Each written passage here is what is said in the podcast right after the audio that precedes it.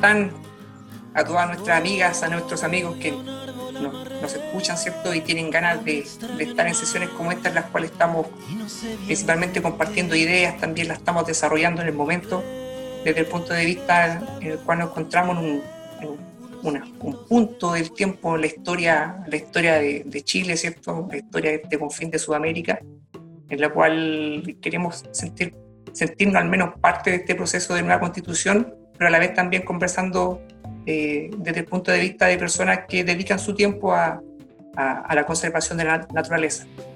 Entonces estamos hoy día en una nueva sesión de conservación de la naturaleza y nueva constitución. Hoy tenemos la, la suerte de estar con don Manuel Gueda, lo vamos a, a invitar a, a, que se presente justamente ahora. Hola Manuel, ¿cómo estás? ¿Cómo te encuentras? Muy bien, Jaime. Eh, mucho gusto estar con ustedes nuevamente. Eh, hemos estado en otras actividades relacionadas con conservación, turismo, desarrollo y, por supuesto, eh, bueno, muchos años de, estar dando vuelta con estos temas. De alguna manera uno, y habiendo vivido distintas épocas, ya porque tengo unas cuantas lustros encima, a diferencia de ustedes que son más jóvenes que yo, he pasado por, por varios gobiernos, digamos. varias etapas del país, por lo tanto, de alguna manera, creo que tengo una visión, una perspectiva grande, también una perspectiva de lo que considero que ha sido eh, los logros, las deficiencias, los puntos negativos, los, grandes problemas de los modelos asociados a conservación de la naturaleza, entendida en un sentido súper amplio, la conservación de los ecosistemas, la biodiversidad, las funciones ecológicas, eh, el patrimonio natural del país. Eh, en fin, hay una serie de temas ahí que, caen dentro, o que en cierto modo han caído, pero solo parcialmente dentro de los rangos constitucionales o de las leyes. Porque si uno piensa, eh, es muy reciente la, legislación en relación a ciertos temas, o la visión de la legislación es muy obsoleta, muy antigua, muy concepto de muchas leyes que hoy día existen en Chile. Por ejemplo, uno ve cómo se aplican leyes de bosques del año 25, 32, eh, o leyes de casa eh, parcialmente reformadas, o la ley de base medio ambiente, que fue un, sin duda de alguna manera un adelanto importante, pero bastante incompleta. Hay muchas áreas que no han sido bien desarrolladas. Entonces, bueno, yo un poco contando todo lo que he hecho en mi vida, eh, bueno, yo soy profesor de, de formación de origen, pero muy interesados, interesados siempre en el patrimonio natural. Eh, derivado de eso, llegué a trabajar muchos años en la televisión haciendo documentales de todo el país, lo cual me permitió conocer muy bien el país y también sus problemáticas eh, ambientales, culturales. Eh, también viajar un poco a otros países me permitió también y por tanto comparar realidades también ha sido importante. Después volví al campo más académico, docente, trabajando muchos años en la Universidad Católica de Chile, en proyectos de desarrollo asociados muchas veces a turismo, pero siempre con el énfasis en la conservación, el desarrollo sustentable.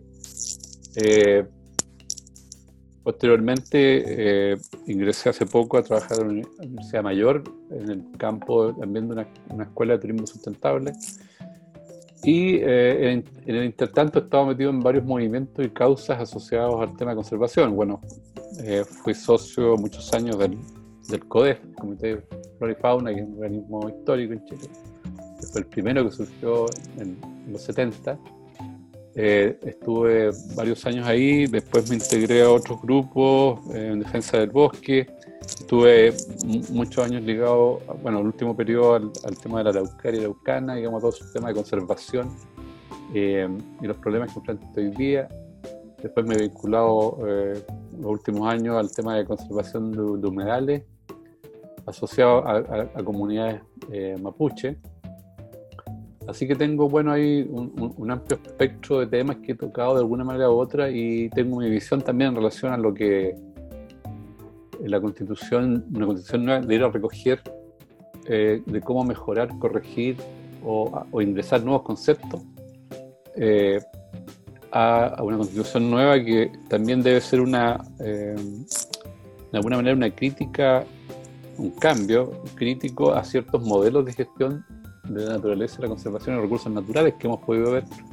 Parece un tema más bien que va con el concepto de desarrollo, eh, un desarrollo que no ha sido sustentable, sino que en el fondo bastante insustentable. Un desarrollo que privilegia el crecimiento económico, pero sobre todo asociado a la, concentración de, la riqueza de grandes, patrimonios, en franco detrimento de la conservación eh, de, los recursos, de los recursos naturales, del patrimonio ambiental. Es decir, hay una larga lista de actividades que son hoy día eh, motores del desarrollo del país y que de alguna manera se han aceptado durante décadas, pero claramente insustentables. Eh, desde la actividad mayor que tiene Chile y la minería, en general es una actividad eh, no sustentable en la forma, en sentido de sus efectos, se podría decir lo que son sus ¿cómo le llaman los economistas? Sus externalidades negativas, digamos. Es decir, eh, si uno piensa todo como se maneja en todo el tema de, la, de los relaves, el tratamiento, francamente es insustentable. Es decir, esos son, se han creado unas verdaderas bombas de tiempo ahí que se siguen ampliando y manejando. Son todos estos relaves acumulados, por una parte, que no se sabe bien qué hacer con ellos, pero la legislación no maneja bien eso, sino que, claro, favorece la explotación porque, por otro lado, un tremendo ingreso para el país pero como que no, importa mucho, vamos pateando para adelante eh, o de alguna manera escondiendo la, como se dice, la basura bajo la alfombra. Ahí hay temas importantes que tocar. Eh, después también está todo el tema de, las prácticas agrícolas, forestales, evidentemente, ¿no? que eh, si bien existen principios y, leyes que regulan eso, de alguna manera nuestra legislación es débil en su aplicación real frente a este tipo de temas. Yo creo que hay, hay, hay, unos temas de fondo que yo siento que, que la Constitución eh, no refleja bien o que debe cambiar. Porque eh, lo, que uno, lo que uno se da cuenta es que finalmente, eh, claro, había una cierta caricatura eso también deliberada, ¿no? Cuando dicen, no, si la nueva constitución no va a, no va a regular el, el, uso de los bosques, ni el agua, ni va a cambiar la FP, eh, ni a fijar eh, los precios de esto ni lo otro, está claro. Evidentemente para eso existen en leyes específicas. Pero en, la Constitución hay normas hoy día que impiden una, verdadera gestión eh, sustentable de la naturaleza. Por ejemplo, eh, yo creo que debe ser recogido en una Constitución, el concepto de la propiedad privada. Es decir, es evidente que la Constitución privilegia el concepto del, del bien individual y de la propiedad privada sobre el bien colectivo eh, eso me parece que hay un desequilibrio clarísimo en, la Constitución.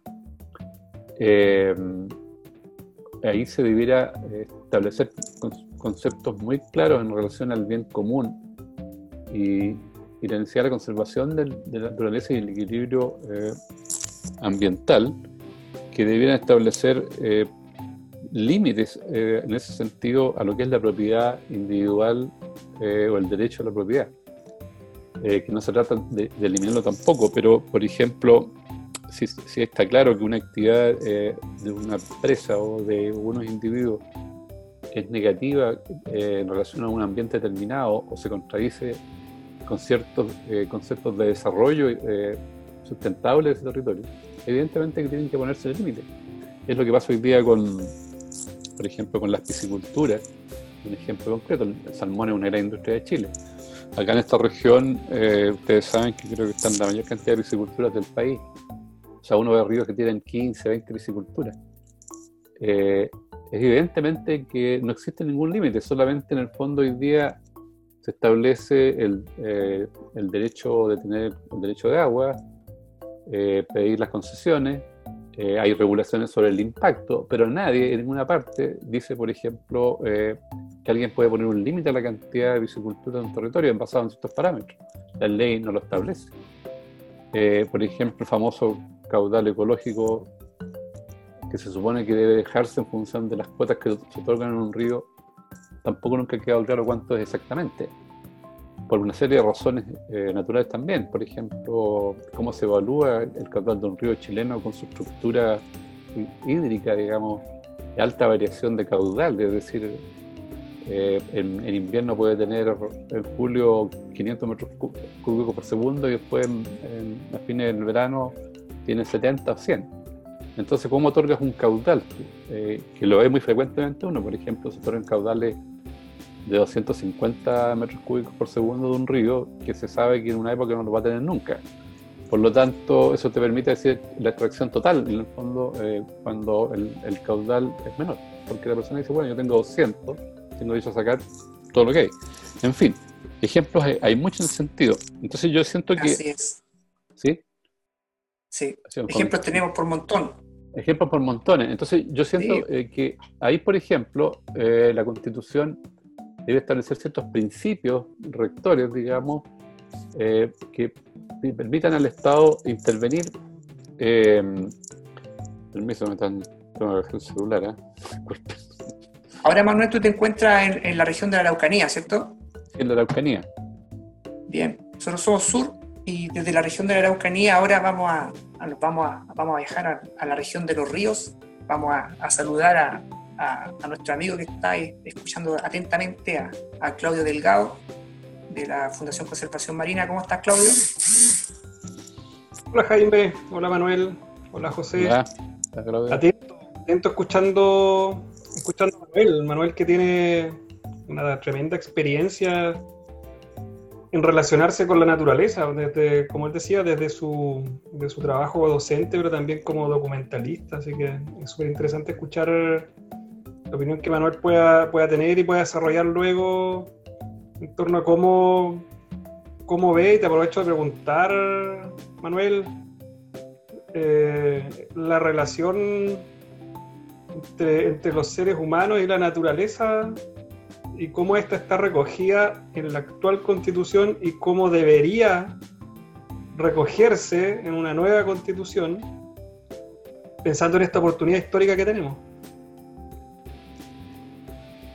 Bueno, yo, yo siento que es un tema que pensaba abordar eh, en un momento.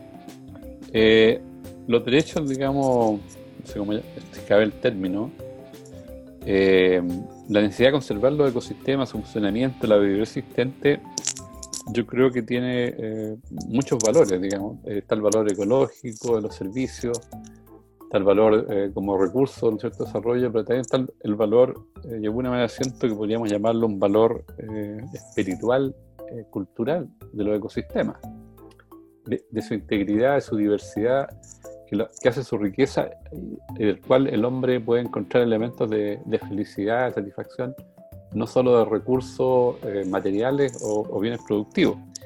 De ese punto de vista, yo creo que la gran carencia bueno, eh, que, hay, eh, que en general en Chile no tiene, por ejemplo, un sistema eh, de estudio, conservación y manejo amplio, por ejemplo, de la vida silvestre. Yo siento que esa es una carencia muy clara que tiene Chile. No existe un organismo realmente que se encargue del estudio, conservación, educación sobre la, la fauna chilena. eso es clarísimo. O sea, el SAC no cumple esa función. Eh, yo creo que eso, no sé si alguien no lo tiene claro, pero el SAC se dedica a algunas cosas fitosanitarias, a algunos controles, pero en realidad es penoso, por ejemplo, eh, uno se empieza a enfrentar, y a ustedes les ha pasado seguramente cuando empiezan a investigar ecosistemas, eh, prácticamente, y qué se hace con ciertas especies que, se sabe que están deteriorándose y que hay un exceso de extracción, no hay estudios serios, por ejemplo, hacen la pesca, le pasa exactamente lo mismo, un organismo más o menos fiscalizador pero no tiene entes de estudio realmente serios que investiguen realmente esos recursos y que puedan decir, ya, esto tiene que ser conservado, explotado de cierta manera. Eh, no hay una construcción tampoco muy ciudadana de, ni un control ciudadano del, del, medio ambiente, de los recursos naturales. O sea, de alguna manera también hay en la Constitución, en ese sentido, además de crecer ciertos organismos, se basa en un concepto absolutamente centralista, burocrático, para regular ciertas normas en función del uso de los recursos naturales o de la situación de la fauna o de la flora. Entonces yo pienso, siento que ahí hay que hacer cambios profundos, eh, establecer principios, por un lado, más claros de intervención del, Estado en relación a esos elementos, a través de organismos, recursos, eh, equipos que, que, puedan asumir esas funciones, y también incorporar eh, a la ciudadanía y su organización en la gestión directa del territorio y, del ambiente y los recursos. Por ejemplo, yo siento que una cosa que yo haría claramente en la Constitución, un traspaso eh, de la regulación de los temas ambientales, los impactos de las actividades que se pueden desarrollar, los modelos, los, los bajaría directamente del gobierno central al, nivel eh, comunal, me parece, o a, una estructura. O sea, por ejemplo, determinar si se hace una planta hidroeléctrica, si se hace una, una regulación de río, ya no debe descansar en el gobierno central. Yo creo que debe ser eh, una especie de consejo territorial, eh, integra las entidades públicas, las organizaciones que viven en el territorio. Yo creo que ellas deben decidir si se hace eso o no. No un ministerio. Eh, no porque alguien pida una concesión. Aquí es patético como Endesa tiene una concesión de, de agua y, o cualquier otra empresa. Que eso basta para iniciar, y eso de hecho es así, para iniciar una, construcción de una represa, por ejemplo, una central hidroeléctrica o la que sea, o de paso. Da lo mismo. Pero el territorio no tiene ninguna capacidad de decisión. Entonces, e, es muy distinto, eh, por ejemplo, que una comuna se enfrente a, tomar esos temas, porque su, visión seguramente, además de haber una discusión, interés por el tema, la gente tomaría decisiones probablemente muy distintas, eh, mucho más democráticas, más profundas, Aquí tenemos ejemplo el caso de Pucón, ¿cierto? que es un centro turístico muy conocido, eh, pero no han tenido empacho en meterle cuánta piscicultura y cuánta eh, central de paso que han podido, digamos. Lo cual es claramente una contradicción y la gente, de hecho, la comunidad, incluso los, gremios turísticos, eh, que son la, organización productiva más grande tradicionalmente, por llamarlo así, no han tenido ninguna posibilidad de expresar su opinión, salvo a través de los típicos mecanismos eh, ¿no de evaluación ambiental cuando, cuando cabe, eh, cosas que no siempre se hace, por lo porque además la legislación ambiental, ese es otro tema que tendríamos que tocar más adelante, eh, cómo opera en Chile y, el, poder que tiene. En fin, ahí hay varios temas que tocar y que podemos tocar más adelante en relación al uso del territorio. Yo pienso que hay un tema clave que la Constitución no refleja hoy día tampoco, que es el tema de la, planificación y el gobierno territorial. justamente hablando de, territorio, les invito a que sigamos viajando un poquito más al sur. Vámonos a la isla de Chiloé y saludemos a nuestro amigo José Cárdenas Bejas, que está ahora escuchándonos desde Alcagüe. ¿Cómo estás, José? Jaime. Muchas gracias. Saludos a todos, a todas ahí en sus casas. Eh, feliz de estar aquí en este programa que nació en, pandemia y próximos al, plebiscito, conservación de la naturaleza y constitución. Feliz, saludos Claudios. Eh, saludos también, don Manuel, feliz de estar con usted. Bien ha contribuido tanto a la, cultura y la protección del medio ambiente en, Chile. Eh, siempre recuerdo eh, cuando era, era pequeño, estaba en la casa con mis padres, mi hermano, por algún motivo teníamos, había unos, unas cintas VHS en la casa que decían al sur del mundo. Y había muchas, no sé, desconozco, nunca le pregunté a mis padres por qué estaban ahí esos VHS. Y siempre los mirábamos los fines de semana, y me llamó mucho la atención un capítulo de Calama, del norte. Y mostraba Chuquicamata, toda la historia de Chuquicamata, incluso el río Loa, creo. La vuelta a la vida me llevó a trabajar al norte, a minería. Eh, y lo primero que hice cuando llegué a Calama es, oh, quiero conocer el río Loa, lo había visto tan hermoso en la, televisión. Y no, el río Loa no existe. el río Loa quedó en el pasado la, gran minería se, llevó toda el agua. Entonces aquí quiero llegar, lo que hablaba hace un rato, Manuel, es el momento ahora que el plebiscito de, reformular y cambiar, más que agregar algunos artículos a las nuevas leyes que pueden haber, es reformular muchos servicios. Eh, aquí, sin ir más lejos, en Chiloé tenemos el tema de los conflictos salmoneros con las comunidades, Está Pesca que no fiscaliza, no tiene recursos, no tiene botes para ir a fiscalizar a las salmoneras. Van en, embarcaciones de las mismas salmoneras a fiscalizar. Ya están de sobreaviso que van a ir a, revisar las instalaciones. No hay un catastro de los accidentes en salmonera por parte de la inspección del trabajo. La Armada dice que todas las responsabilidades son de los trabajadores. Se corta el hilo por lo más delgado. Entonces es el momento para, para aprovechar de reformular muchas cosas, muchas instituciones también eh, eso. Quiero, don, Manuel, ¿cuál, ¿cuál sería su, su, visión, digamos, de una nueva constitución, entre comillas, verde, qué es lo que podría contemplar más que las prohibiciones y las posibilidades para las empresas. Por ejemplo, tenemos un código de, minería que lo conocí de muy cerca, recordemos que es la ley 18248, y la última modificación fue el año 83, durante la dictadura pinochetista, que favorece, esa ley fue creada para favorecer las corporaciones nacionales y extranjeras que finalmente apoyaron el golpe de Estado. Es una, y esa es una de las leyes fuertes que existen en Chile, que va de la mano también con la ley general eléctrica y también de la mano, y, hay que, me hago responsable, va de la mano con toda la corrupción gubernamental en cuanto a implantar todos los proyectos industriales destructivos que, sobre ecosistemas y comunidades humanas. Los proyectos que se aprueban por un, sistema de evaluación irrisorio, deficiente en todo ámbito, el CEA que no, que no, no favorece los intereses de las comunidades, sino solamente los corporativos, que pinta de verde todos los proyectos que llegan a su oficina. Eh, una ley ambiental, como lo dije hace poco, que poco y nada protege al medio ambiente y administrada por un sistema, por un ministerio de medio ambiente que también poco protege. Entonces, hablar de, de, otros servicios, ya sea con AF, el SAC, como lo mencionaba, ya también sería hacer un cambio profundo en, el sistema completo de todos los servicios. Por eso, ¿cómo ve una constitución pero que efectivamente proteja al medio ambiente y no a, las empresas? Claro, yo, creo que, eh, bueno, pasa por un lado, sin, duda, por eh, establecer ciertos principios eh, que son soberanos en relación al, Estado y al público, también entendiendo el concepto del Estado también, que muchas veces yo siempre hago esa observación, el Estado como si fuera algo externo, el, Estado somos nosotros en realidad. Es la representación orgánica de la sociedad, ¿no es cierto?, a través de sus mecanismos de leyes, pero es la sociedad, por lo tanto somos nosotros.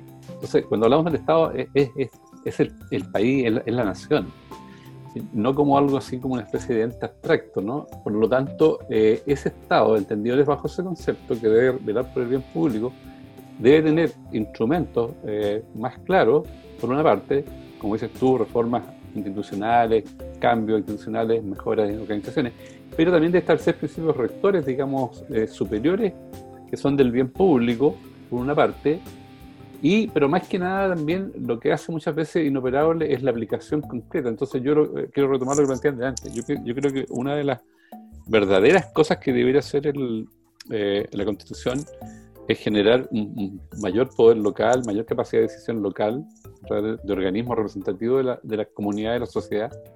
Vale decir, eh, ciertas decisiones sobre temas ambientales, de desarrollo, instalaciones, no pueden estar sujetos a un plan nacional eso debe ser, en mi opinión, eh, reestructurado. Eh, el que mejor que puede decidir sobre una cosa ambientalmente favorable o no es la, comunidad del lugar donde se va a insertar. Segundo, ¿no es cierto? Se, debe establecer ciertos principios, digamos, reguladores de parte del Estado que obligan o que obliguen a hacer ciertas consultas. Por ejemplo, es, es absurdo que ciertas decisiones en relación a a temas de gran trascendencia, como se ha estado discutiendo estos días, por ejemplo, eh, cuando pasó con el tema de las AFP, por ejemplo, por dar un, ejemplo concreto, eso de que el, el, el, el Parlamento, el gobierno discutía si, si debían tomar o no los fondos, yo creo que eso no procede. O sea, lo que procedía ahí, y eso debe ser instaurado, debe haber mecanismos, por ejemplo, plebiscitos. Chile debería tener plebiscitos para temas trascendentales. No puede ser que una decisión de gran trascendencia la toma un, grupo, eh, aunque sean parlamentarios o autoridades de gobierno. Eh, eso siento que, falta eh, que, crear. Segundo, el, Estado debe tener, bajo ciertos principios, establecer criterios en relación a cuando ciertos elementos pueden ser considerados atentatorio o que puedan afectar el, desarrollo del país o, generar un desarrollo no sustentable, creo que es necesario acudir a esos mecanismos de consulta y establecer si es necesario ¿no ciertas cauciones. Eh, por ejemplo, eh, tiene que haber una independencia del Estado al elegir las funciones controladoras y fiscalizadoras. Lo que dices tú, que das muchos ejemplos eh, deben haber servicios autónomos que el Estado debe establecer. Por ejemplo, el servicio de educación, ambiental debe ser autónomo. en el sentido de ser eh, evidentemente técnico y no estar sujeto a los gobiernos de turno, teniendo todos los recursos necesarios. Eh, eso me parece un, factor clave. Por ejemplo, es grotesco que una empresa que hace un, estudio de impacto ambiental lo, pague ella. Es decir, ¿qué independencia va a tener el consultor? Es evidentemente que lo va a hacer en función de, lo que quiere el, el, cliente. Eso estamos llenos de eso. Entonces creo que es muy simple. Eh, hay organismos súper claros, universidades, hay organismos que podrían constituirse y es muy simple. El Estado le, tiene que decir a una empresa, mire, hay que hacer un estudio ambiental. Usted me va a pasar la plata, pero yo voy a escoger a quién lo hace. A través del, muy buena idea. ¿Ah? Muy buena idea. Muy buena. Así de simple. Está claro, no, no es que el Estado tenga que pagarlo, no. Simplemente usted me pasa la plata y yo escojo quién lo hace un organismo técnico independiente. Por ejemplo, lo que pasa con la piscicultura es, otra cosa, el ejemplo grotesco. Eh, el sistema lo hacen empresas privadas, ¿no es cierto? Eh, el cual la piscicultura también les paga, que además le anuncia cuando le va a hacer el control. Eh, en fin, es dar un ejemplo que ya llega a extremos dignos de Ripley, porque la otra vez yo he conocido casos acá, me ha tocado vivir cerca de piscicultura, donde además de anunciarle cuando lo iban a controlar, si le salía mal el control, había un segundo control rectificatorio. O sea, la, piscicultura otro día la iban a controlar para que en ese momento la estuviera haciendo bien. O sea, ¿de qué estamos hablando? Este es un chiste en realidad. Eh, tercero, yo, eh, yo haría ahí lo, que incorporaría la Constitución obligatoriamente es que todo territorio eh, debe poseer un plan de ordenamiento territorial. Mm. No puede haber desarrollo sin un plan de ordenamiento territorial. Y esos planes de ordenamiento territoriales deben ser vinculantes todo lo, todo lo que se hace, por ejemplo, eso, hay una escala grande en Chile. Chile es un país eh, eufemístico. Vale decir, eh, tiene principios en la Constitución para que digamos no se los tenemos. Por ejemplo, tenemos los planes de desarrollo comunales. Y se gasta una cantidad de plata en hacerlo. Yo participé en varios. Se le pide a la comunidad que opine a 20 años. Pero no son vinculantes. Después viene el alcalde, lo mete bajo el escritorio y se olvidó del plan de desarrollo comunal. Los planes de tour lo mismo. Es decir, es un chiste. ¿A qué hacemos los planes de ordenamiento territorial? ¿A qué lo hacemos si después no son vinculantes? Y la, gente que se anima a participar ve que su participación no sirvió de nada y después pierde todo interés por seguir participando. Manuel, por eh, ejemplo, para fomentar el, interés, el interés de las personas que nos están escuchando, que quieren saber, quieren conocer a, Manuel Gueda,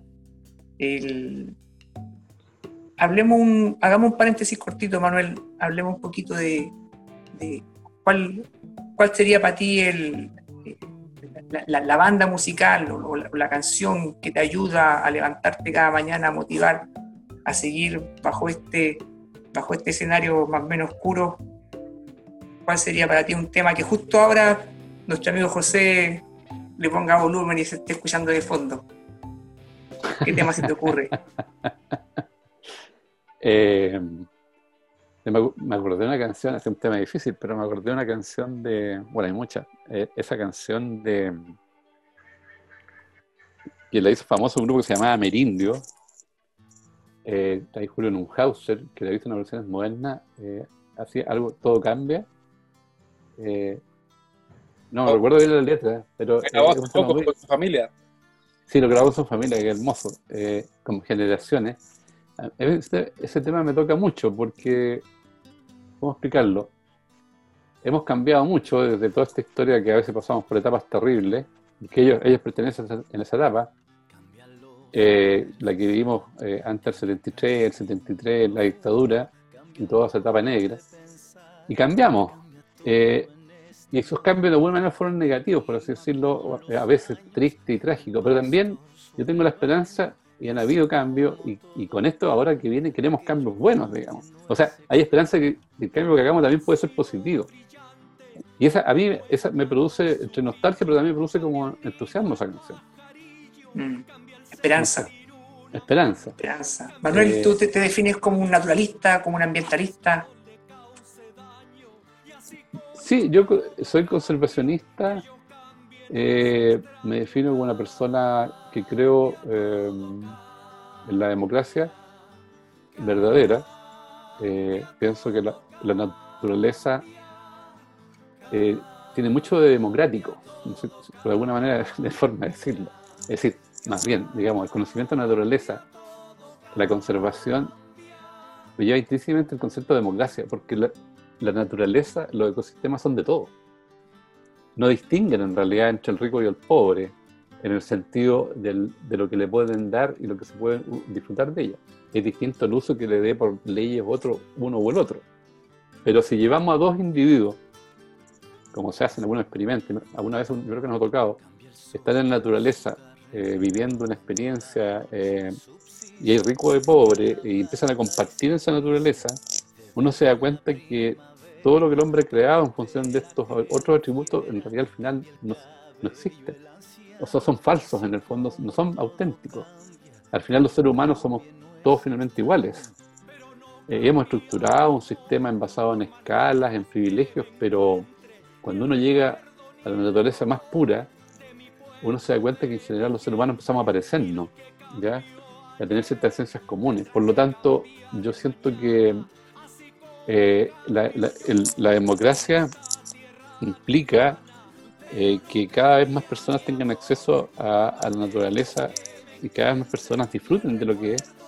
Me parece un principio básico, por lo tanto, así como en muy generales, la constitución en todos sus conceptos debe privilegiar el bien común de la mayoría por sobre el bien individual o del privilegio individual de una persona. Eh, estamos llenos de eso, lo que es lo que queremos cambiar y yo pienso que eso deberíamos pelear por eso en cada concepto. Por ejemplo, eh, volviendo al tema, no puedo entender que en Chile, por ejemplo, el Estado, eh, el Estado no pueda regular precios, por ejemplo. el, el, gobierno, el Estado, si queremos llamarlo, que es el, órgano ejecutor de la administración del Estado. ¿Cómo puede ser que no podamos establecer precios de valores que claramente son desproporcionados, son ganancias francamente usureras e ilícitas. O sea, el ejemplo que tenemos con los, remedios, los pasajes de los buses, las cuentas eléctricas. ¿Cómo puede haber, por ejemplo, un país, eh, y ahí tengo un cierto modelo que a lo mejor puede ser un tema medio conflictivo tirarlo, pero, pero puede ser interesante. Cada vez me convenzo más en ciertos elementos de, de algunos modelos, entre comillas, aunque puede ser un poco raro por lo que pasó estos días, el concepto de, algunos modelos socialdemócratas. Eh, aunque hoy día algunos empezaron a encontrar la papa por ahí, entonces dan una vuelta a Carnero y también quieren ser socialdemócratas. Pero fíjate que es bien interesante el modelo socialdemócrata que por algo ha subsistido en muchos países tantos años, que enfrentan mucho bien algunos temas. Eh, por ejemplo, leía que en Noruega Eh, los servicios básicos de energía, muchos algunos de ellos, eh, son empresas privadas, pero el Estado es accionista de esas empresas privadas. Entonces, una compañía eléctrica que tiene un porcentaje de acciones que son del Estado, vale decir de la sociedad.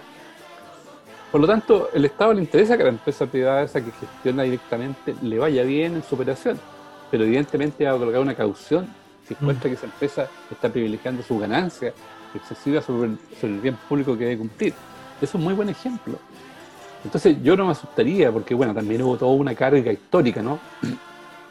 Asociada a cierta experiencia histórica con el gobierno de Allende, cuando se habló de la, economía mixta, por ejemplo. Entonces hubo una serie de cuestiones ahí. Y yo creo que quedamos con el trauma también. Y por supuesto, el modelo liberal se encargó de fomentar ese trauma. O sea, todo lo que huele a intervención del gobierno, de la sociedad, del Estado, es rápidamente catalogado como estatista, incluso como comunista, ¿no es cierto? En fin, hay toda una carga negativa que debemos también liberarnos de ese, de ese trauma un poco, siento yo, hoy día.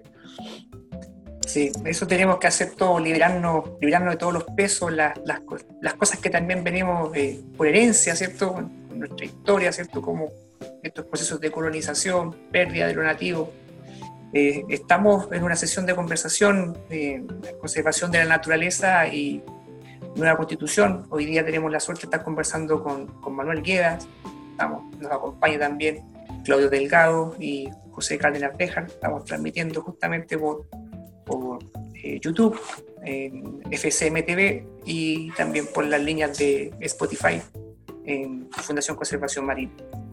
Eh, tenemos, yo diría, sacando el limpio, como cinco puntos en los cuales eh, Manuel nos dice que es necesario, ¿cierto? Y nosotros acompañamos la idea de que hay que fortalecer el poder local desde las decisiones, ¿cierto? Desde los territorios, fomentando que existan planes de ordenamiento territorial que sean vinculantes, repito, vinculantes, repito, vinculantes, y a la vez también fomentar los procesos de, consulta ciudadana mediante plebiscitos para temas que son importantes a nivel país, eh, fortalecer que hay autonomía en los servicios públicos, eh, por ejemplo el SAR, Cernapesca, ¿cierto? el mismo servicio de, de evaluación de impacto ambiental, fortalecer a los servicios que están mandatados para fiscalización. Y a la vez también lo último que estamos conversando con Manuel sobre la regulación que el Estado debe hacer sobre ciertos ámbitos de la economía. Manuel se acaba de definir como conservacionista y ahora le pregunto a nuestro amigo Claudio, también conservacionista, ¿cómo es ser un conservacionista, Claudio, en el año 2020? Esa, esa pregunta está bien buena, oye sobre todo en estos tiempos que estamos pasando. Yo te diría, hoy día en la coyuntura en la que estamos y por la razón que estamos en este programa, ser un conservacionista de la naturaleza, eh, también es tener una opinión y expresarla en los momentos históricos claves, ¿no? y ahora mismo hay uno donde yo hago el llamado en este programa de manera frecuente a, ir y expresarlo. O sea, derechamente hay que ir a votar, no hay que quedarse solo en la encuesta de que parece que se gana. Eh, no, se gana hasta que se gana y, además esta hay que ganarla bien, ¿no? Apabullantemente para que tenga también un peso ciudadano. Eh, yo creo que también, Jaime, ser, ser conservacionista en estos tiempos tiene que ver con comprender lo mejor posible la relación humano-naturaleza. Yo estoy muy pegado con eso con ese tema y voy, a ir también orientando a, instalar una idea para, escuchar la opinión de, Manuel. Eh, esa relación humano-naturaleza que necesariamente no tiene que ser de subyugación, como siempre, siempre vimos, ¿no? Eh, y así también quedó escrita en, la Constitución del 80, donde, donde la naturaleza está al servicio del ser humano y donde simplemente se nos, se nos otorga la posibilidad de vivir en un medio libre ambiente de contaminación y nada más. ¿ya? Entonces, Manuel pasó por ahí en un, par de temas re interesantes que, yo creo que son fundamentales y además son tremendamente transversales en la posibilidad de escribir una nueva constitución. Eh, el rol del Estado. Manuel lo planteó de manera amplia, el rol del Estado en, todo su, espectro, digamos, pero, pero yo creo que también hay que repensarlo en el sentido de la conservación eh, de la naturaleza más, más Estado, menos mercado, ¿no? O, cuál es el balance.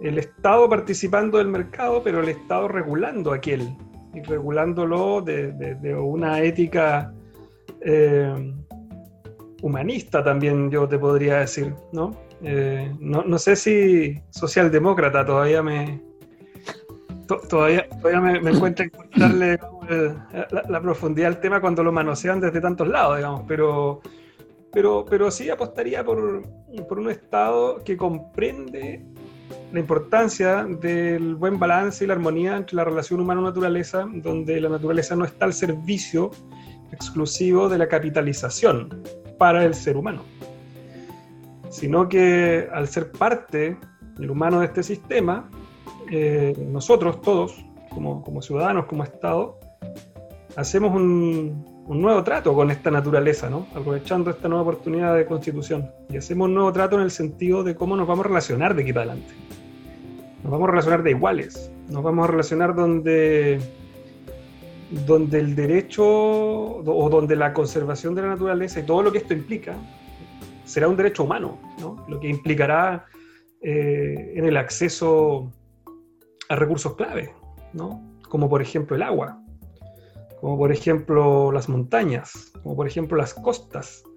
Lo que tenemos hoy día es una, constitución que privilegia la subyugación de la naturaleza ante el ser humano, pero además privilegia al mercado y deja de lado al Estado. De alguna forma nos, deja de lado a todos nosotros en esa capacidad de decidir y por eso las decisiones no son vinculantes, por eso no hay ordenamientos territoriales, porque se vuelven hasta peligrosos, ¿no? ¿Verdad? para las intenciones de desarrollo industrial. Entonces, tú pusiste dos temas ahí súper entretenidos, Manuel, que yo te quisiera volver a hallar un poquito ahí para profundizar un poco más. Esta idea del, del ordenamiento territorial es tremendamente importante. Tú imaginas yo no creo que la constitución nueva lo va a decir explícitamente, pero sí dejar las bases para poder plantearlo luego en una serie de regulaciones. Eh, un, nuevo orden territorial nacional eh, desde el punto de vista de las cuencas, por ejemplo, de las grandes cuencas, ¿ya? donde eventualmente eso haría mucho más sentido y facilitaría una serie de toma de decisiones. Y por otro, y, y de manera complementaria, tú que tienes mucha trabajo y experiencia, no solamente con tus documentales, sino también con tu trabajo como, como conservacionista y de desarrollo de, actividades turísticas, con los pueblos originarios, ¿no? ahí en el, lago Budi, en la, en la región, la novena región. Eh, ¿cómo, ¿Cómo ves esta cosmovisión de los pueblos originarios que pueden aportar a instalar dentro de una nueva constitución eh, una, una, mirada más integradora de la relación con la naturaleza. ¿Piensas tú que hay algo que, que, se puede aportar, la representación que los pueblos deberían tener? Son esas dos cosas, ¿no? La mirada a nivel de cuenca del ordenamiento y, y cómo percibes tú la necesidad del, del aporte de estas, de estas visiones de las culturas originarias. Sí, yo pienso que ahí en el, eh, esta constitución eh, por, los nuevos elementos de una constitución deben incorporar estos elementos que se podría decir son eh, nuevos. Una, por ejemplo, es el concepto que el territorio, su ordenamiento, su planificación, su uso, no esté estructurado por parámetros solo administrativos, ¿cierto?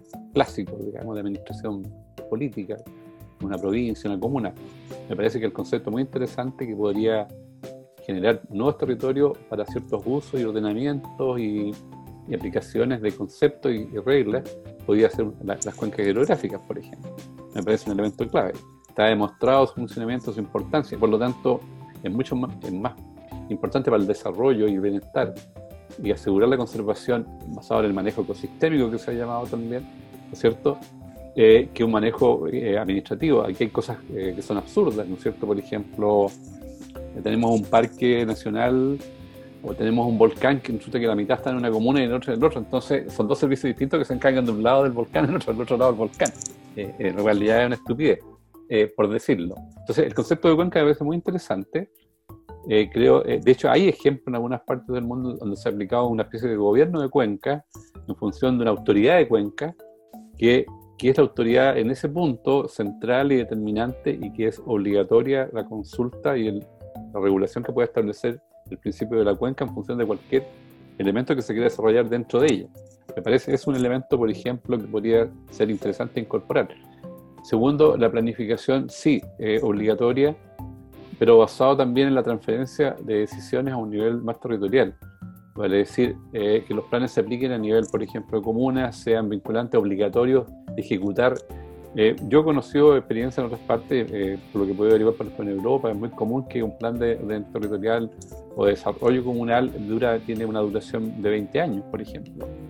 Y eh, se somete a todo un análisis, estudio, es validado por la comunidad y después se aplica y el gobierno que venga comunal lo tiene que hacer, respetar igual. Eso, por ejemplo, sería un cambio muy importante en Chile. No puede ser que cada alcalde o, grupo de concejales haga una cosa y borre lo del otro y, a nivel central pasa un poco lo mismo. Entonces yo creo que ahí, yo creo que los principios de transferencia de, decisiones me parece un, punto clave. Segundo, la consideración de elementos nuevos para tomar decisiones como un, ordenamiento de cuenca, eh, el uso de la cuenca y sus características. Eso es un, importante también. El otro, eh, un, elemento también es la incorporación, obviamente, de los habitantes del territorio y un uso constitucionario, por ejemplo como tú has tocado. Me parece que es clave también. Es decir, eh, si hay una población claramente originaria ahí y que tiene un uso constitucionario, el desarrollo debe ser armonizado eh, con esa realidad y obviamente esas personas, esa comunidad debe tener un rol relevante en la decisión también. ¿ya? Yo, yo, creo que esto del concepto de aplicación del territorio, la decisión de la comunidad, yo lo haría en una escala general. Eh, en algunos casos serán comunidades mapuche, otras mixtas, en otras claramente no mapuches, pero, o no indígenas, pero tendrán el mismo valor de decisión. O sea, no podemos seguir tomando decisiones alejadas de la realidad en, función de los intereses propios de, un territorio. Yo creo que eso es un elemento central a incorporar en, la, nueva constitución. Eh, eh, también es importante, y yo creo que recogiendo un punto que me parece bien, eh, la, naturaleza, no sé si en términos jurídicos, ¿eh? habría que preguntarle a, un, a lo mejor a un, experto en eso, si la naturaleza tiene derechos, digamos. Eh, y yo siento, yo siempre he sentido que hay ciertos derechos, por ejemplo, eh, y estoy de acuerdo contigo. Para mí una, una ballena tiene derecho a existir y andar, andar por los mares y no sentirse amenazada porque, no, porque la van a cazar o porque puede chocar con un buque o porque hay un elemento de contaminación. Nosotros deberíamos garantizar también en la Constitución el derecho a que los ecosistemas y las especies puedan vivir eh, naturalmente, por así decirlo. Es decir, tenemos que hacer un esfuerzo, si es necesario, regulando ciertas actividades nuestras eh, o ciertos, eh, como dices tú, em, formas de economía para lograr que esa naturaleza pueda subsistir. Es decir, por ejemplo, cuando tú analizas el tema de la biodiversidad, es dramático, decir, las tasas de desaparición de la biodiversidad, de pérdida, son gigantescas. Y evidentemente no se está haciendo nada directamente porque en alguna manera los estados no han contemplado eso como un elemento de importancia. Eh, por ejemplo, una población X de, que se está disminuyendo y va a desaparecer. El Estado debe tener la obligación, en mi opinión, de eh, como bien público, decir, bueno, aquí vamos a intervenir, vamos a generar causas, perdón, modelos, cómo logramos que esto se, se pare o se empiece a revertir. Yo quiero, me gustaría ver un Estado en Chile preocupado, por ejemplo, de, estudiar toda la fauna, la vida silvestre, establecer regulaciones, ojalá reintroducir especies en algunas partes, ¿cierto? generar estudios eh, en relación a los bosques, lo mismo. O sea, políticas, en ese sentido yo haría unas políticas nacionales por ejemplo, Chile es dramático eh, ver cómo Chile ha perdido, por ejemplo, eh, sus bosques, que son un, tremendo patrimonio. Ahí se requeriría una política nacional eh, que el Estado plantee, como lo han hecho algunos países, vamos a reconstituir ecosistemas, hay una obligación del Estado a través de un proceso gradual de reconstituir ecosistemas o recuperar ecosistemas con sus especies. Yo creo que eso deben ser políticas nacionales, que deben estar organizadas, deben estar en la Constitución deben ser obligación de cualquier gobierno que venga. Y, no dependiendo de un programa si un gobierno quiere hacerlo o no. Eh, ahí establecería ciertos principios que, deberían ser permanentes que el Estado permanentemente debe estar preocupado de eso. Eh, también, por otro lado, ciertas, eh, obviamente terminar el concepto que tú planteaste de la, de la acumulación de la riqueza. Yo iría más lejos, ¿ah? yo, esto puede ser un poco futurista, pero yo siento, y algunos lo han planteado por ahí, es que hay que poner límite a la riqueza. En el sentido, eh, esa riqueza que se basa en la extracción, en la acumulación, basado en el fondo, en la explotación de recursos que son de la mayoría. Eso creo que es un tema que yo sé que eh, hay países que lo han, ido planteando con economistas, todavía estamos lejos, pero creo que va por ahí. y también haría otra cosa en el sentido, eh, me parece que es importante que el Estado deba velar por el bien del país y sus recursos. Yo, yo no entiendo, eh, por ejemplo, no entiendo cómo una empresa eh, pesquera, eh, como estos grandes grupos, ¿no es cierto?, que son productores de línea de pescado, utilizan la propiedad de todos los chilenos. Ese mar es de todos los chilenos. Pero nosotros no tenemos derecho a decidir sobre ese mar y tampoco tenemos derecho a obtener ganancias de ese mar que ellos explotan. Ahí en principio yo que lo, para mí eso yo lo introduciría en la Constitución al tiro. Es decir, todo usufructo, uso de recursos que son del territorio, o sea, del país, en manos de particulares, automáticamente eh, el, país debe tener derecho a decidir la forma en que se hace, a través de sus organismos técnicos y con decisiones democráticas. Y segundo, debe obtener un beneficio. Para mí, por ejemplo, eh, en los pescados que sacan del mar, eh, esa gente debiera pagar un impuesto por ese, el, por ese uso, un royalty, digamos. ¿ya? Eh, lo mismo que pasa con, con el agua. Eh, esta gente, lo que pasa con toda la legislación del agua, es una cosa vergonzosa, digamos. Tienen tremendos caudales. ahora les pusieron una especie de impuesto porque ya era mucho el escándalo, pero que es mínimo. pasó, con la, pasó con la minería. Hoy día el rollo de la minería sigue siendo una miseria, objetivamente.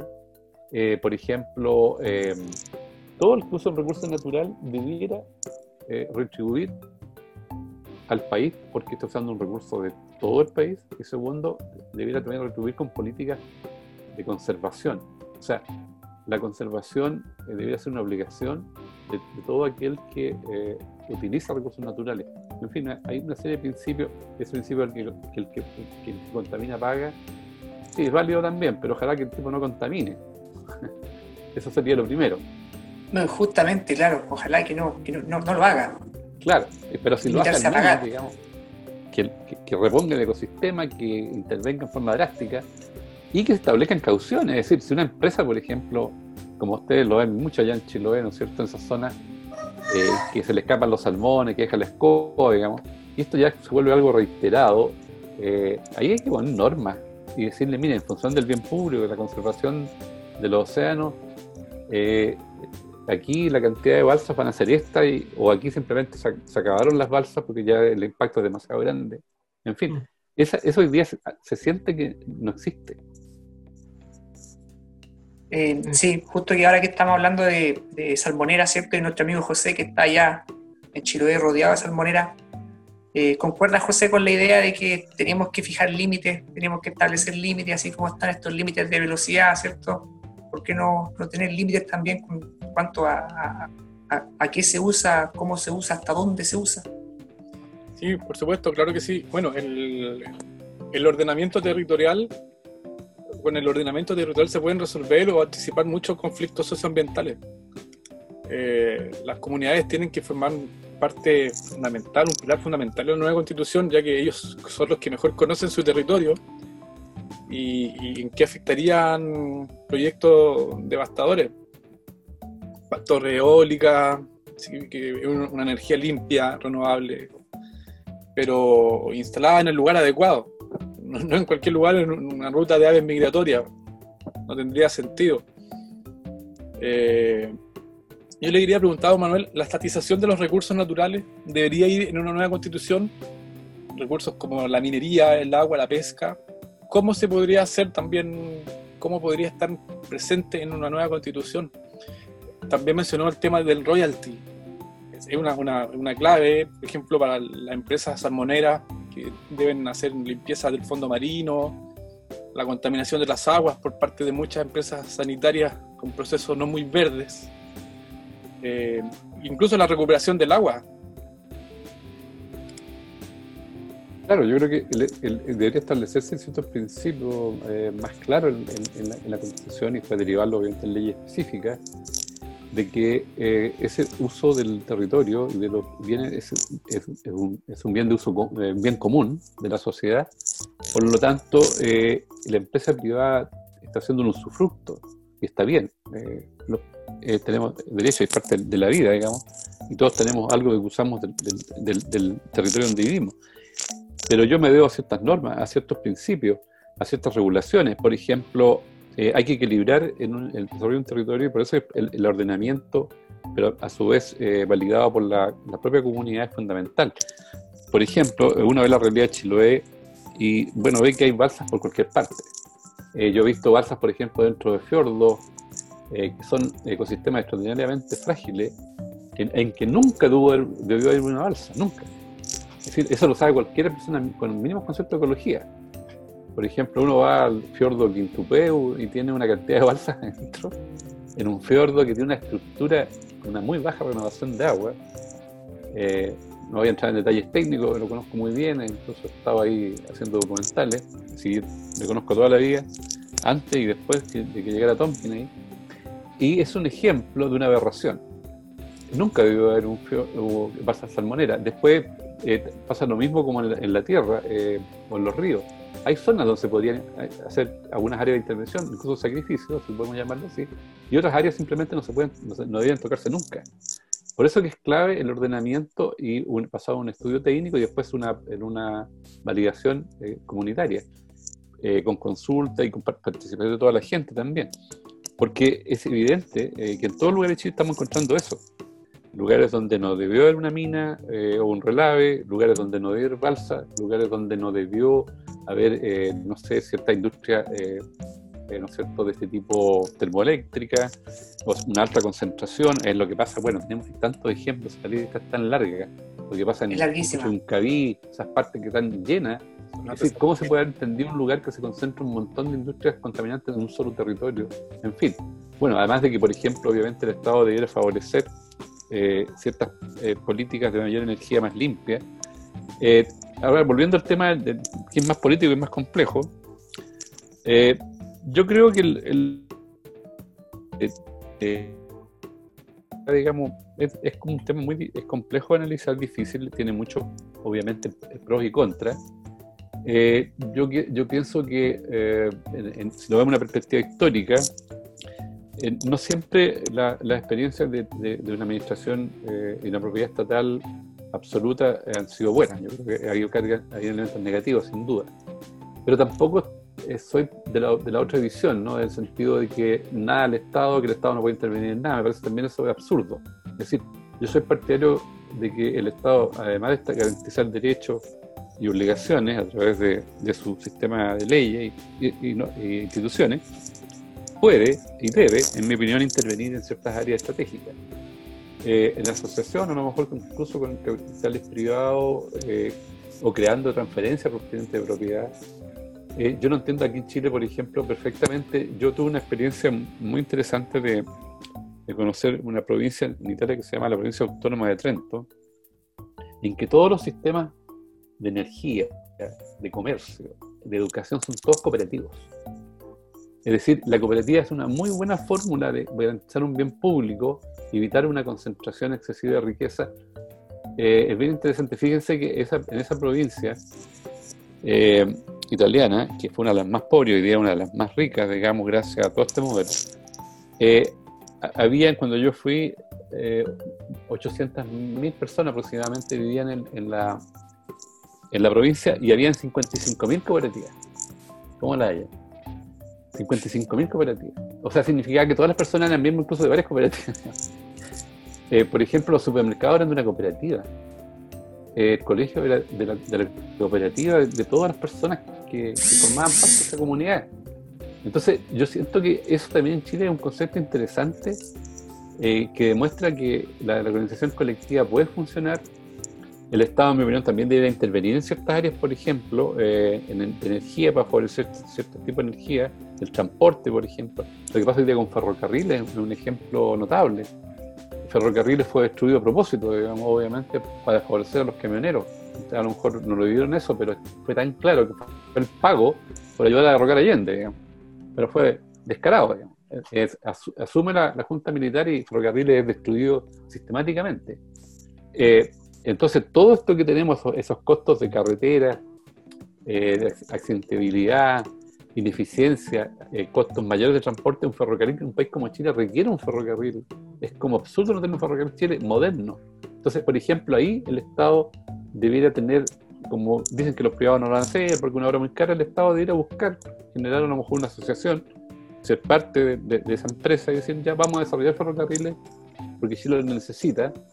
Eh, y segundo, eh, bueno, volvemos al tema también de la anarquía eh, de este modelo, eh, anarquía en función del beneficio del empresario, en la larga lista, por ejemplo, lo que pasa con las concesiones, en cierto? carreteras, por ejemplo, que es vergonzoso también, ganancia excesiva, acuerdos absolutamente truchos, digamos, ahí con corrupción, todo eso tenemos que cambiarlo establecer ciertos principios que, que, que impiden que se generen ese tipo de situaciones.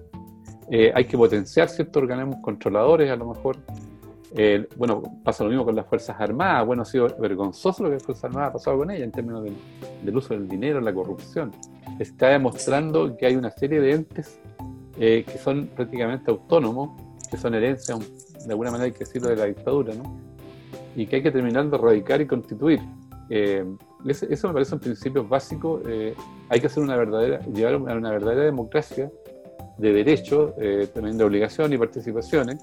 Yo creo que por ahí va, hay que rediscutir, por ejemplo, yo, yo siento que hay una, una especie de, tenemos que tratar de levantar esa restricción, esa especie de, de manto que regule y, y, que mantiene ciertos poderes eh, medio fácticos, por llamarlo así un poco, o en la oscuridad. Eh, un ejemplo que me hizo pensar el otro día cuando se habla de la, de la constitución nueva y del plebiscito, Resulta que las normas del plebiscito, por una parte, pero sobre todo las normas en que va a funcionar la constitución, perdón, la asamblea constituyente, o como se quiera llamar, la convención constituyente, la, fijó el Congreso antiguo, digamos.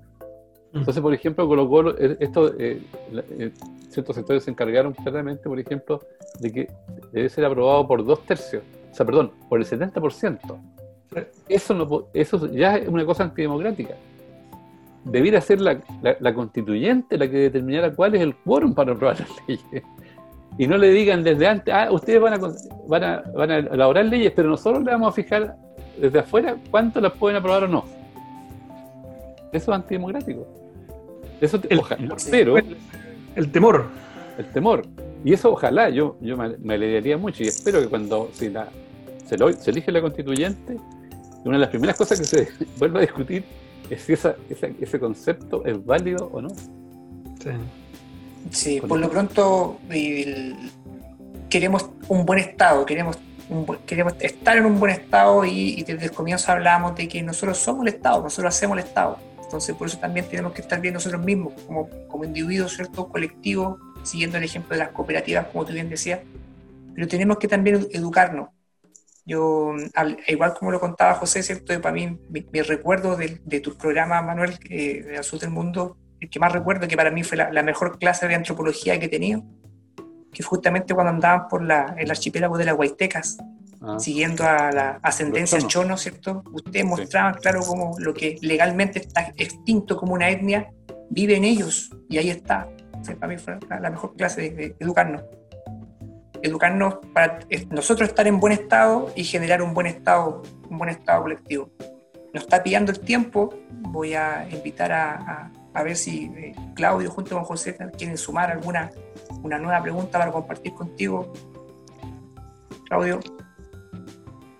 Sí, mira, más, que una pregunta, como ya nos pilla el tiempo, como tú dices, reflexionar acerca de una serie de cosas súper importantes que, Manuel entrega, ¿no? Y, como hemos visto por la experiencia y la historia de vida que, cada uno trae en su mochila, y en este caso, Manuel, es re interesante cómo tú, cómo, cómo tú planteas esta nueva posibilidad de escribir una constitución sin ataduras, ¿no? Que aunque ya la heredaron con algunos, con algunos nuditos. Sería maravilloso que pudiéramos desatarlo como primera medida. Dudo, ¿no? O sea, el, temor se hace muy presente en esos casos y es, muy poco probable, pero con todo y eso, creo que hay una buena oportunidad para replantearse. Mira, fíjate, este, este programa conceptualmente busca eh, plantearnos desde la conservación, pero finalmente la conservación está dentro de, un, de una estructura mayor, ¿no? La conservación de la naturaleza, de la naturaleza en sí misma y en este caso de un Estado. Y me hace pensar en que, en que, claro, un buen punto de cambio tiene que ver con cómo vamos a entender el Estado de aquí en adelante. Nosotros los que nacimos en, en dictadura y la vimos, y la vimos evolucionar, eh, se nos fue haciendo, yo creo, algo habitual no participar del Estado y ver cómo el Estado, ver en el Estado algo súper lejano, del cual no solamente no tenemos parte, sino que tenemos que obedecer las decisiones que vienen enfrascadas desde un modelo central. Y tú planteaste súper claramente la necesidad de, de, tener una mirada mucho más local también, digamos, una nueva constitución que deje los espacios a, las decisiones vinculantes en los territorios. ¿no? Y eso ya empieza a instalar el concepto del territorio. Ese concepto no aparece en la constitución actual. Eh, yo creo que lo evitan, lo evitaron precisamente en, su minuto. Y también cómo este Estado se plantea ante la naturaleza eh, como un espacio donde necesariamente nos vamos a desarrollar y podemos obtener beneficios, los beneficios ecosistémicos como nosotros le llamamos de ella, que, que son directamente relacionadas con las posibilidades de desarrollo que tenemos como país. Entonces se me, me, queda, digamos, la idea, lo que tú planteas, Manuel, que, que es fundamental en una nueva constitución eh, replantearse el rol del Estado y, y, en cuanto a la conservación de la naturaleza, eh, cómo plantear esta de manera transversal dentro de una constitución, que esté en el Estado, asumida por un nuevo Estado, ¿no? que esté en cada uno eventualmente de los artículos nuevos que se van a hacer, que esté presente cuando se hable de salud, que esté presente cuando se hable de la organización territorial, que esté presente cuando se hable eh, de la educación, que esté presente en los distintos aspectos que una constitución tiene que normar, pero de forma transversal y no es, no es, no es solo en un artículo por ahí establecido, ¿no? que, creo que debe estar explícitamente puesto, esta necesidad que tenemos de vivir en una naturaleza armónica y equilibrada para poder desarrollarnos como seres humanos. Pero además, que exista de manera transversal y que en el futuro no sea posible, eh, que no sea posible legalmente poder eh, intentar hacer algún tipo de desarrollo que no sea armónico con la naturaleza. Que la constitución lo impida, ¿no? Y que, y que nos obligue a tener una, nueva relación eh, beneficiosa, tanto para la naturaleza como para el ser humano. Yo no sé si tú lo ves, de esa manera, de, una forma transversal eh, y, con un estado más presente, ¿no? donde nosotros efectivamente podamos ser parte de esas grandes inversiones pero también parte eh, de los recursos estratégicos, ¿no? O de la naturaleza, o de los servicios ecosistémicos estratégicos, más que recursos. Sí.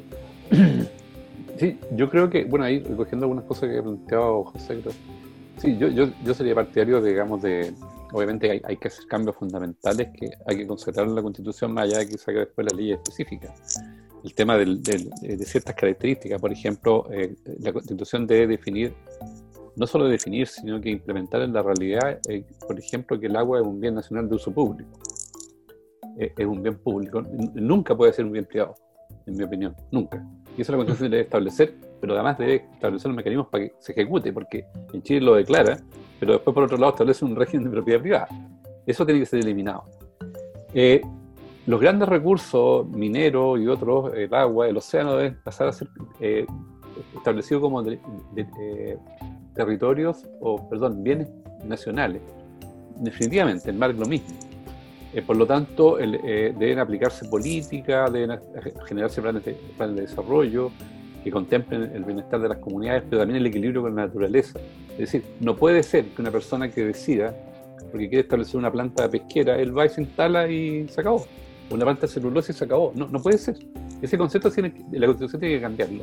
Es decir, el derecho a la libre iniciativa eh, empresarial pasa primero por el bien público y por el derecho existente en el lugar, que está dado por las aspiraciones, por las reflexiones, por la participación de las personas, por el uso constitucionario, por el equilibrio entre los elementos de naturaleza y la, armonía de la, de la vida y calidad. Eso debe ser que hoy día no está. Es decir, yo creo que eh, algunos, algunos empresarios lo he escuchado por ahí que lo, plantean ya, tal vez adelantándose a los tiempos porque se dan cuenta que los tiempos van a ser distintos para poder existir las empresas más adelante. Es decir, lo que le llaman hoy día eh, eh, las famosas empresas B. las empresas B recogen un poco ese concepto, es bien interesante, pero puede ser un poco todavía incipiente, pero fíjense que las empresas B plantean que la empresa, al definirse, estructurarse, debe plantearse su inserción social y ambiental al inicio como parte constitutiva de la empresa. No que después trate de hacer acciones, no. Sino que cuando yo desarrollo una empresa y presento mi proyecto, debe tener como un componente esencial el tema ambiental, el tema social. Es decir, mi empresa tiene que estructurarse de esa manera porque tengo que, a su vez, salvaguardar estos otros derechos de la sociedad. Eso, eso es una cosa hoy día que no existe ni remotamente, pero la Constitución lo podría plantear perfectamente. Es decir, no solo exigirle un estudio de impacto ambiental, sino que un estudio de impacto social, cultural, eh, que yo creo que el mundo va para allá. Si, eso es indudable, si uno ve estas reflexiones en Europa, eh, ya el mundo se lo está planteando, eh, porque creo que también el, famoso COVID, ¿no es cierto?, también ha, hecho soporte en ese sentido, en relación al bien público, las políticas públicas, cómo la, la, ecología, ¿no es cierto?, de alguna manera de estos de estos virus nos demuestran que hay un ecosistema mucho más amplio, ¿no es cierto?, del cual participamos todos. En fin, yo siempre, tiene que ir para allá porque además hay cambio climático en medio, entonces... Por supuesto, entonces todo eso debe ser recogido, eh, o sea, o sea no se puede entender la empresa solo como un negocio para ganar dinero. O sea, ese concepto ya mucha gente hace tiempo se dio cuenta que ya está obsoleto. Eh, por lo tanto, toda empresa, bajo este concepto de transferencia de poder, en ese sentido yo soy un poco, un poco, es un tema que se presta también en ocasiones, yo soy un poco regionalista, un poco federalista, un poco, en el sentido de que me gustaría que hubiera más poder autónomo a nivel regional, basado en política, elaboradas democráticamente, más representación. O sea, un parlamento en Santiago que decide eh, de gente que son parte de oligarquías políticas, hereditarias prácticamente, eh, que siguen definiendo el, bienestar del país, sus leyes, sus políticas, también es un concepto soleto. En ese sentido me gusta un poco, tiene algunos vicios también, pero me gustan estos poderes provinciales, estos gobiernos provinciales, pero verdaderos, no con estos shows de un gobernador, sino que con un parlamento, eh, con poderes territoriales. Por ejemplo, yo lo que haría concretamente es transferir ciertas decisiones a nivel territorial, eh, basado en una organización que habría que evaluarla, eh, a partir de la comuna, pero a lo mejor con, con un consejo eh, que va mucho más allá del actual. Por ejemplo, todos los temas ambientales, en mi opinión, de desarrollo económico, eh, inserciones de impacto eh, de, empresas de cierta característica y tamaño, deberían ser llevados al territorio.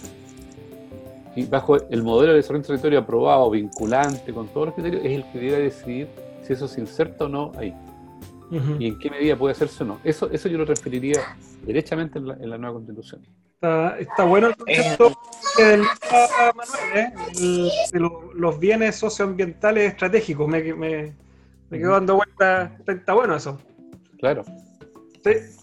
Muy bueno. Y, y, está bueno también lo del Parlamento, llamémosle regional, porque el próximo año se supone que vamos a tener elección de, de gobernadores, ¿cierto? Por primera vez. Pero claro, sigue siendo un, individuo que va a empezar a, que, tiene que pensar por un colectivo y claro, no, no junta ni pega. ¿Piensas lo mismo, José?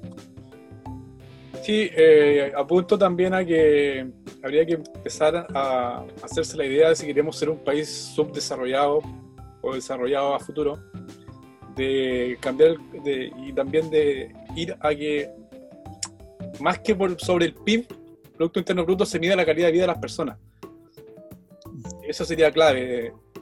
Y también de que haya, bueno, una pequeña reflexión antes de terminar, antes de que los, auspiciadores nos corten, eh, y de que haya también una voluntad política de cualquier sea el sector para modificar leyes. Por ejemplo, la famosa ley reservada del cobre, que con todo ese dinero que se utiliza en armas y que no se utilizan, y que tampoco se tendrían por qué utilizar, se podrían hacer maravillas en este país en tema de educación ambiental, se podrían mejorar colegios, se podrían hacer infinitas cosas que ni yo me puedo imaginar.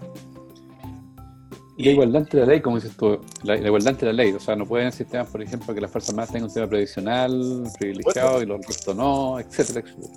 Exactamente. Para por ahí. Claro, sin esa voluntad política, eh, está claro de que la ilusión de país no va a llegar jamás.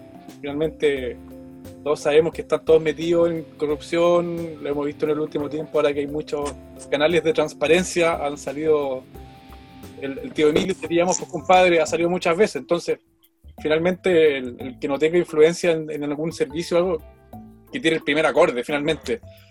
Y como para, antes de terminar, don, Manuel, una pregunta de otro tema, y como fanático, digamos, fans número uno de, programas de,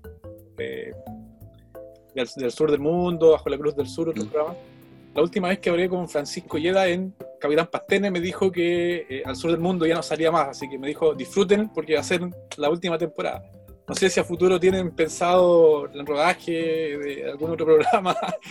Eh, en realidad fue la, última serie que se hizo, el, que tuviste, que se, que se llamó Lacan, que termina este, sábado, eh, Chile en territorio del sur del mundo, que fue la, la, última la, última vuelta, eh, o el revival, como el, eh, eh, y eso se subió y se, va a subir todo finalmente a YouTube y a quedar como el legado.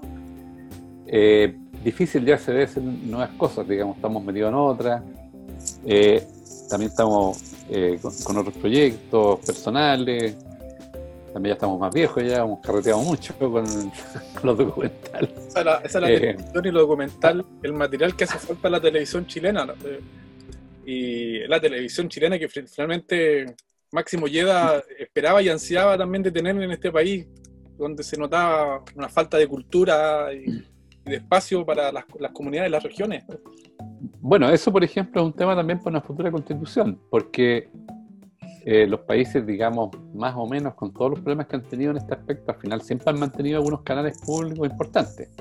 Sí, evidentemente que todo no puede ser medido por el, por el mercado, ni por el rating, eh, la, la plata de, los auspiciadores. Es decir, ¿hasta cuándo seguimos con ese modelo? Eh, es, la falsedad de este modelo. Hay cosas que el, famoso modelo regulatorio del mercado es, un- es una falacia. Hay muchas cosas que el, el mercado no opera ni va a ser nunca capaz de enfrentar. Y tenemos nosotros los chilenos miles de ejemplos del abuso de este modelo de mercado, eh, que es una falacia porque en realidad no opera. Es decir, eh, evidentemente no hay competencia en, en muchos casos porque esa competencia está manejada, o segundo, porque ni siquiera hay competencia porque no existen los elementos para competir.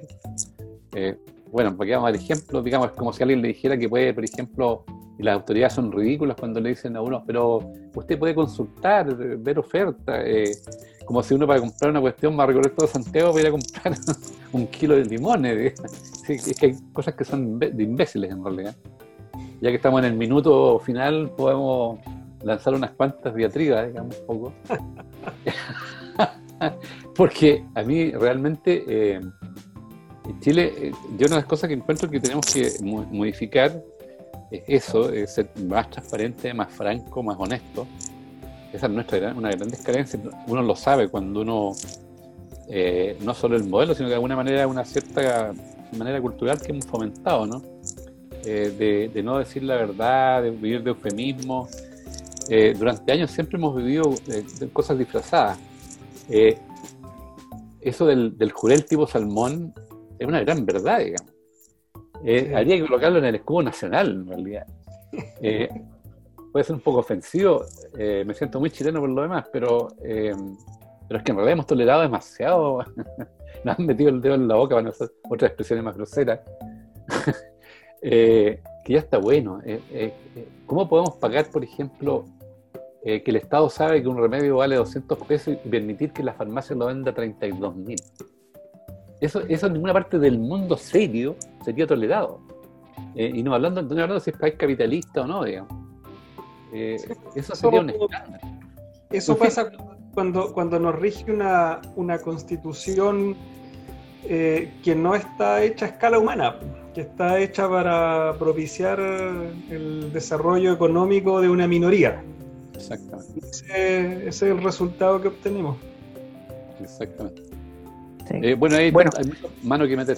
Mucha mano que meter. Esperamos nosotros de esta forma ser una, un apoyo también a la, a la cultura, al, al libre pensamiento y al, a siempre estar buscando un, mejor mañana.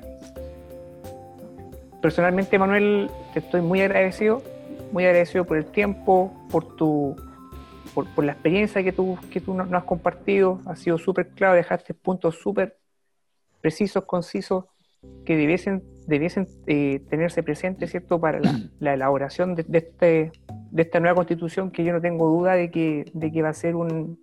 eh, nos va a tomar, nos va a tomar más de, más de uno o dos años en, en poder acercarnos más o menos a lo que estamos buscando, pero eh, la idea es hacerlo, la idea es avanzarlo. Estamos en una, terminando una sesión de conservación de la naturaleza, nueva constitución, eh, conversando con don Manuel Gueda, ¿cierto? transmitiendo por eh, FCMTV, YouTube, Spotify. Algunas palabras para, para dejarle a nuestra amiga, a nuestros amigos que, están atentamente escuchando esta conversación, Manuel.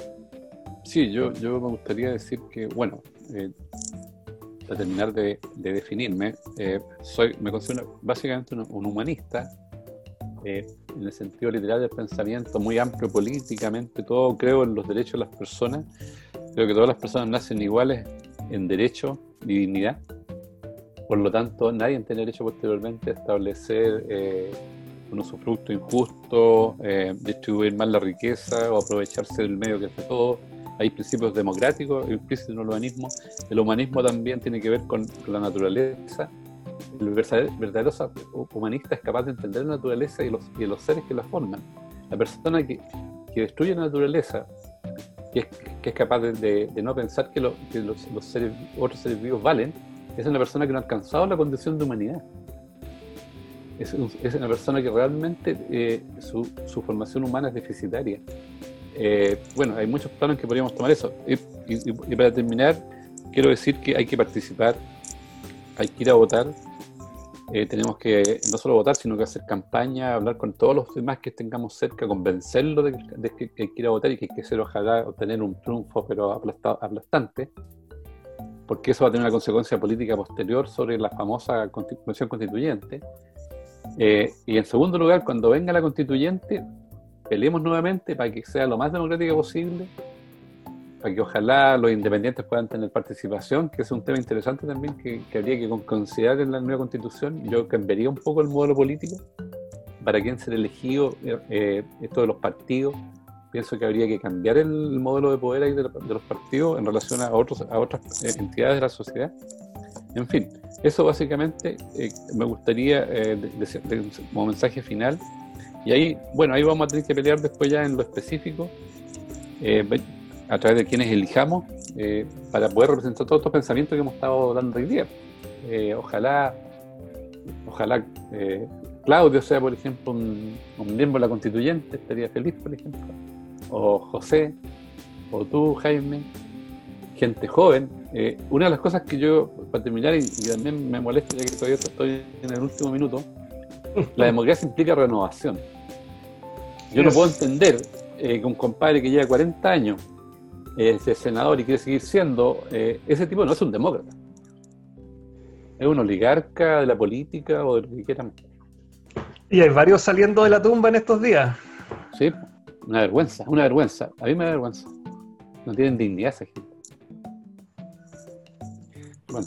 alguna, alguna canción para despedirse? Yo, yo siempre dije, cuando Jaime le preguntó alguna canción, va a decir, Vela Chao. Me equivoqué. Eh, la verdad que eh, sí, me encanta, me encanta, me encanta, me, fascina. Eh, sí, no sería su lindo. Lo que pasa es que en ese momento fue la que se me ocurrió, pero no tuve mucho tiempo. En realidad es como que te piden una canción en un, en un segundo, es como te ponen en, en una crisis, digamos pensáis en mil cuestiones. Sí, Chao. Es una sorpresa, Manuel. y bueno, tú me sorprendes con la música que eliges también. Sí, no, pero fantástica. Eh, bueno, también Bella Chao me fascina. Sería perfecta. Podemos cerrar Bien, con comparto el deseo. Comparto el deseo de, de quitarle el, poder a los que más lo usan, que ojalá no haya más gente que, que se hace feliz o se enriquece en base al, al sufrimiento de otros. ¿Cómo están las cosas por allá, Pepe? Un abrazo a la distancia. No, muchas gracias, agradecer por el espacio, esta simpática conversación. Un abrazo a todos y paso el dato, eh, hay una campaña en Facebook eh, para el cierre definitivo de Pascualama, el hashtag cierre definitivo de Pascualama, así que ahí pueden enviar sus videos, sus saludos para la comunidad que está con luchando para que esa, finalmente ese proyecto que destruye los glaciares eh, cierre definitivamente saludos a todos. Eso, somos gente del sur pensando, pensando en todo el país, en toda Sudamérica también. Somos uno solo. Muchas gracias Manuel, muchas gracias a todos. Ya pues, Eso, terminemos con harta energía, harta energía, echemos para arriba nomás, aprobemos, que nos vaya muy bien.